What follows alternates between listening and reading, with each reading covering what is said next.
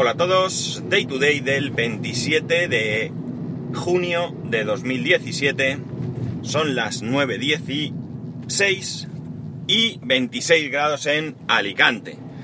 Parece que esta semana el calor nos da un poco de tregua. Hoy incluso está así nublado, no con pinta de llover, pero sí que nublado. Así que mucho mejor, ¿qué queréis que os diga? Ayer cuando volvía no recuerdo de dónde hacia Alicante, eh, me marcaba el coche 34 grados por la autovía, ¿eh? O sea que echemos cuentas, que todavía queda julio y agosto.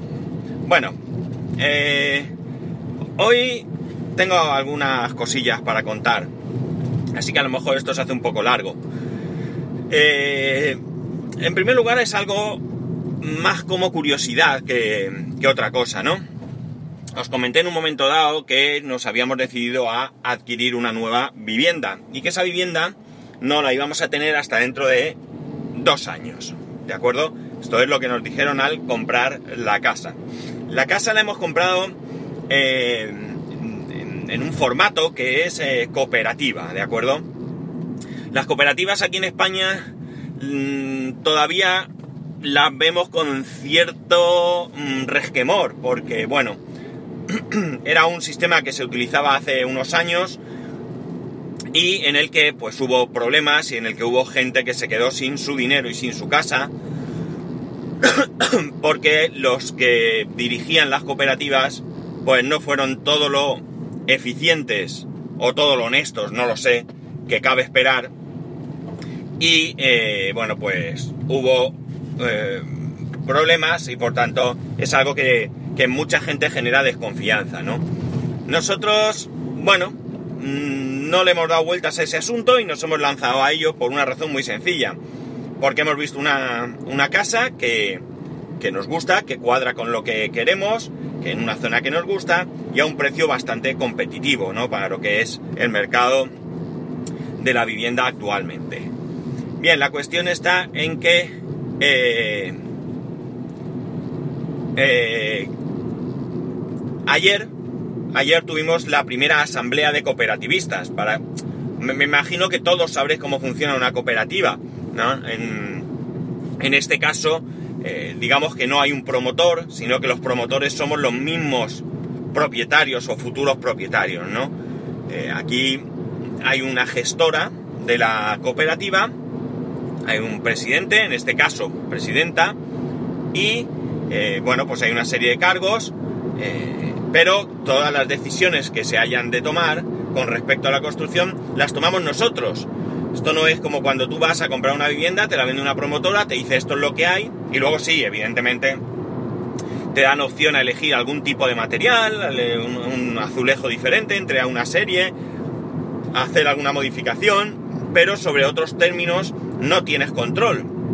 Y aquí, por ejemplo, sí que lo tenemos, ¿no? Aquí podemos, siempre y cuando haya una mayoría muy amplia, pues se pueden decidir eh, cambios, pues yo que sé, que la piscina en vez de cuadrada la quiero redonda, por ejemplo, ¿no? Si todo el mundo o mucha gente vota que sea redonda, pues se hace la piscina redonda. Esto en una promoción eh, tradicional no ocurre. La piscina es cuadrada, es cuadrada, la quieras tú como la quieras, ¿no? Eh, pues como digo, ayer tuvimos la primera asamblea en donde se nos explicó todo el proceso y el eh, estado actual del proyecto, ¿no? Eh, allí esto se celebró en, un, en, la sede de un periódico local, el, diario Información, porque tienen un, pues, no sé, un auditorio, no sé cómo llamarlo, donde allí, pues entre otras cosas, celebran eh, una gala de premios y bueno, pues se pueden celebrar diferentes cosas me imagino que es de alquiler porque había azafata y esta azafata estaba pendiente de los ponentes allí y les servía botellitas de agua y demás. Eh, nos abría la puerta para entrar. Es decir, yo entiendo que esto se alquila, lo desconozco, pero, pero vamos, me da la sensación que este es el formato que, que, utilizan allí.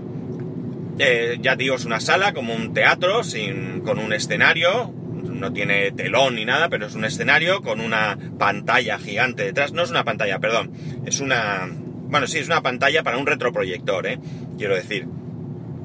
Y allí en, en ese escenario pues había seis personas sentadas. Allí había el abogado de la, de la gestora, estaba el gestor, la presidenta, y luego el cuerpo técnico, que había uno que no sé, no recuerdo exactamente su presentación, ni el nombre, porque ni, ni se expresó ni nada de nada. Eh, entonces no, no, no recuerdo. Luego estaba el director de proyecto, que es un eh, aparejador. Y por último estaba el arquitecto que eh, ha realizado el proyecto, ¿no? Primero, pues nos contaron un poco cómo se realiza un proyecto, en plan, pues gráficos de, bueno, pues inicio de obra, no sé cuántos, recursos humanos, bueno, pues todo esto que se, que entra dentro de un proyecto. Nos explicaron un poco cómo funcionaba la planificación del proyecto, nos mostraron allí algunas, algunos ejemplos, ejemplos que no coincidían con el, con el nuestro, no eran el nuestro por no recuerdo qué motivo, pero bueno, allí estaban. Bueno, eh, las cuentas del año 2016, nos presentaron las cuentas, las aprobamos, etcétera, etcétera. El estado actual del proyecto y los próximos pasos que se van a dar, ¿no? Digamos que ahí hubo un poco de, de explicación administrativa, ¿no? Estado de la licencia, etcétera, etcétera. Eh, por supuesto se podía levantar la mano y preguntar una vez que acababan, eh, se iba pasando turno y allí pues fuimos preguntando, eh, bueno, quien tuvo eh, necesidad de ello, pues se fueron preguntando diferentes cosas. Después pasó la parte, digamos, técnica, que realmente toda esta parte primera es muy importante, pero lo que la verdad nos llama más es la parte técnica y donde realmente hubo más preguntas, ¿no? Aquí el arquitecto pues nos explica todo, planta por planta, cómo se hace la construcción, con qué tipo de material, con qué condiciones, que si la rampa del garaje eh, legalmente tiene que tener 3 metros y medio, quiero recordar, y que la nuestra tiene 6 para que dos coches puedan subir y bajar al mismo tiempo, que bla bla bla bla bla bla, que si tal, que si esto y lo otro, ¿no? Y luego pues gente que preguntaba eh, diferentes cosas, ¿no? Pues eh, sí, que la barandilla de la terraza son de cristal, que si eso eh, se podía hacer de otra manera, que si tenía, si el cristal llegaba hasta el suelo, se te podía caer un cuchillo y apuñalar a alguien, que si, eh, que si el edificio estaba preparado contra terremotos, en la comunidad valenciana hay una normativa sísmica, porque esto es una zona de fallas y por tanto se producen terremotos, no, tenemos más que recordar el terremoto que, se produjo hace unos años en Lorca, por ejemplo, ¿no? que fue bastante importante. Entonces, eh, bueno, pues eso, la gente va preguntando y fuimos ahí aclarando ciertas dudas y demás. Nos explicaron que, por ejemplo, el beneficio que tiene este, este tema es que hay dos condiciones que nunca pueden incumplirse, ¿no? Una de ellas es que la calidad de los materiales propuestos y, los servicios que están eh, proyectados no pueden disminuirse en ningún caso, ¿no? Es decir, los materiales tienen que ser de la calidad que, que está establecida. Entiendo que si por algún motivo alguno de esos materiales previstos en un momento dado no existe, por lo que sea, o no hay un suficiente stock, eh, se podrá sustituir, pero siempre, siempre por un material de la misma calidad. Eh, y la otra es que el precio nunca va a variar, ¿de acuerdo? Pase lo que pase, el precio siempre va a ser el mismo, no me expliquéis. Ahí no tengo muy claro qué ocurre, cómo se, cómo se gestiona eso, pero nosotros hemos firmado un precio y ese precio no va a cambiar. También había una movida y era que los plazos, ¿de acuerdo? Se pueden modificar pero que hay plazos que jamás van a modificarse. Por ejemplo, está previsto que eh, la construcción se realice en 18 meses. Nunca se va a hacer en menos si eso afecta a la calidad de la construcción, ¿vale? También nos he explicado pues todas las empresas externas que, que van a participar, auditorías económicas, auditorías de riesgos laborales, auditorías de seguridad, bueno, no os podéis ni imaginar la cantidad de datos y cuestiones que allí se pusieron sobre la mesa, ¿no? Y una vez que terminó, prácticamente, había un punto más, que es que, como he dicho, ahí hay una gestora, ¿no? Pero eh, los socios o los cooperativistas tenemos que participar también de esa, de esa comisión de alguna manera y la manera es con una comisión de vigilancia. Esa comisión de vigilancia está compuesta por tres cooperativistas de la promoción, ¿no? Por tres socios. Entonces, la manera pues es simple. Entiendo que, eh, primero, a ver, la, manera que nos explicaron, mejor dicho, era que se ofreciera voluntario todo el que quisiera. Entiendo que si nadie se ofrece voluntario, pues habría un sorteo. No llegó, no llegó a ser necesario. Y que si eh, se presentaban un máximo de tres, porque como tiene que ser tres, eh, bueno, pues ese es el, mínimo, o sea, es el objetivo. Eh, pues nada, esos tres iban para adelante y si había más de tres, pues votábamos nosotros, cosa que surgió comentario entre mi mujer y yo porque ¿a quién voto yo? Es decir, si se presentan cinco, a mí qué más me da, si no conozco a nadie de los que allí había sentados. O sea, mis futuros vecinos yo hoy en día no los conozco. Allí fue la primera vez que nos veíamos y casi os puedo decir con absoluta certeza que si me los cruzo hoy por la calle ni sé quiénes son, porque tampoco me fijé muy bien. Hicimos un vistazo general a ver qué tipo de gente, eh, qué tipo de gente iban a ser estos eh, nuestros vecinos, ¿no? Eh, bueno, pues observamos que era gente bastante, bastante joven y, y poco más, ¿no? Pues bien, eh, hubo dos personas que se ofrecieron voluntarias y hace tiempo, hace un par de semanas o tres, mi mujer así un poco tal me dijo, métete tú ahí, así nos enteramos de todo.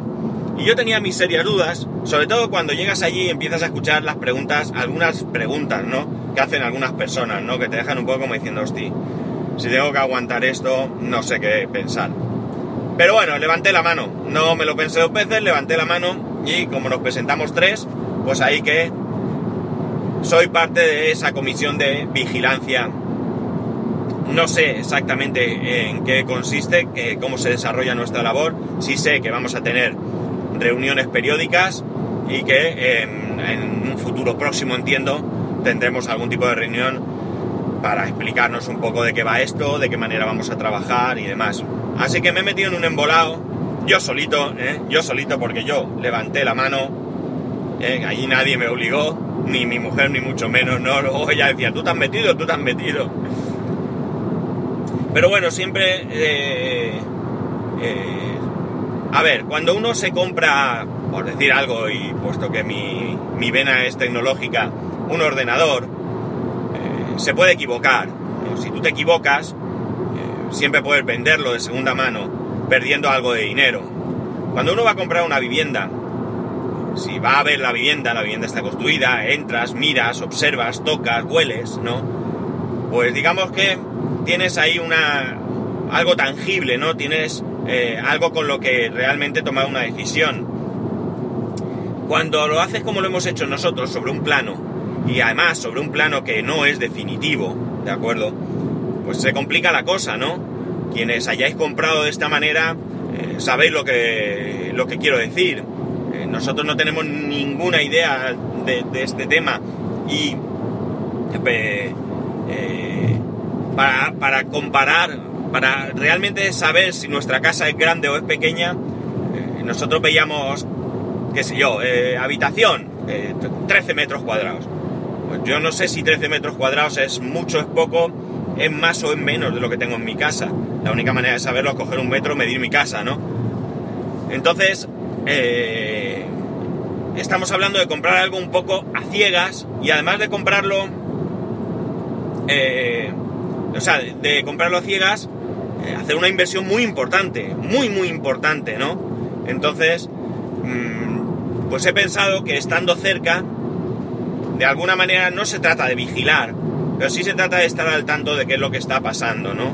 De que si surgen problemas, pues que quiero saberlos antes de que, de que puedan ir a más eh, si van a tomar decisiones o van a proponer que se voten, porque muchas de las cosas, si no todas, hay que proponerlas a votación, pues yo ya tenerlas claras e ir un poco con mi idea ya formada, ¿no? Digamos que de alguna manera tener un poco de ventaja, no frente a los demás, porque no se trata de ser más que nadie ni nada, sino de tener un poco de ventaja personal a la hora de poder tomar mis propias decisiones, ¿no? Y eso es lo que me ha llevado. Eh, si no pasa nada y no hay ningún retraso, esto se acaba en febrero del 2019, que sería cuando nos entregarían las viviendas, y por tanto, bueno, pues es algo temporal, ¿no? Y que me imagino que será bastante, bastante llevadero. Y bueno, pues quería contarlo un poco porque es una experiencia mmm, que yo no he vivido nunca y además es una experiencia de la que no tengo referencias de nadie. Como mucho podía referirme a mis cuñados que compraron su casa cuando la estaban construyendo, pero que ellos no, no la compraron en este, en este formato de cooperativa, ¿no? Sino ellos fueron a una promoción, vieron el piso, les gustó, también sobre plano, fueron, compraron y bueno, no sé exactamente qué tipo de cosas pudieron elegir ni nada, pero digamos que, que de alguna manera eh, eh, no, es el mismo eh, método, ¿no? Entonces no, no puedo tampoco comparar, ¿no? Evidentemente, como siempre, si alguno de vosotros tiene algún tipo de experiencia, de información o de lo que sea, pues eh, yo, como sabéis, os agradezco mucho que, que me lo comentéis. Así que, eh, pues nada, ya sabéis, os ponéis en contacto conmigo y me lo comentáis.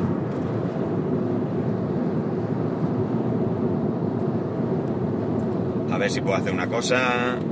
Qué desastre soy. A ver. Bueno, y sobre este tema pues no tengo mucho más que, que contar.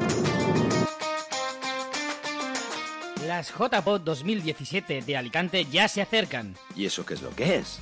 Las jornadas anuales de podcasting que este año se celebran en Alicante. ¿Pero eso para cuándo es? El 27, 28 y 29 de octubre, pero antes haremos una maratón de podcasting el sábado 1 de julio. Yo es que voy a estar muy liado, seguro. No te preocupes, estaremos desde las 12 del mediodía hasta las 12 de la noche. 12 horas ininterrumpidas de podcasting donde os hablaremos de las futuras JPod 2017. ¿Y habrá podcast en directo? Sí. Y entrevistas a gente de fuera, ya sabes, mmm, vía Skype y eso. Naturalmente. ¿Habrá desnudos integrales? No lo creo. ¿Y toda esa información? Será amena y divertida. Puedes contar con ello. Vale, entonces sí, mmm, me apetece mucho. También os contaremos cómo contribuir con vuestras donaciones para que sean unas JPod inolvidables y las recompensas que os podéis llevar con cada una de ellas.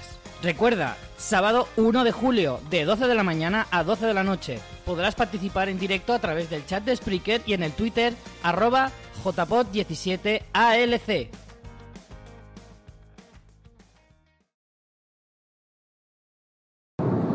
Bueno, espero que esta promo no os haya molestado, que el volumen haya sido el correcto. No tengo ninguna costumbre de hacer esto, así que puede haber salido cualquier cosa. Y eh, lo dicho, eh, tengo más temas, pero eh, creo que me he alargado mucho con este. Y prefiero guardármelos y tratarlos con, más tranquilidad en próximos, en próximos capítulos, en próximos días, ¿no? Para no agobiar. Eh, bueno, simplemente referirme un poco al tema de la promo. Ya sabéis, por mí o por otros medios, que las JPod este año son en Alicante, son en octubre, 26, 27 y 28, si no me recuerdo mal, perdón, viernes, sábado y domingo. Eh, que como habéis oído, el 1 de julio es la típica maratón que se celebra todos los años, donde podéis participar, ya sea eh, bueno, pues de, eh, económicamente o, o yo que sé, eh, apoyándola de alguna manera, difundiendo o lo que sea. Y eh, también podéis entrar en la página jpod.es, donde ya podéis reservar vuestras entradas, ya creo que lo comenté el otro día, es gratuito. Y ahí tenéis la página, ahí podéis ver un poco explicado que se habla sobre un poco Alicante, sobre qué ponencias hay de momento confirmadas eh, y cosas así. Y, y, nada, que los que estéis dispuestos o tengáis opción de venir, yo os animo, para mí es una oportunidad de participar. Eh, Ha dicho que en otros años, lamentablemente, por diferentes circunstancias, me ha sido imposible.